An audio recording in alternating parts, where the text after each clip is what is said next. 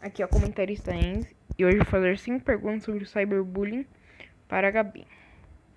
Você já sofreu cyberbullying ou conhece alguém que já sofreu? Como você identifica o cyberbullying? Quais as consequências do cyberbullying?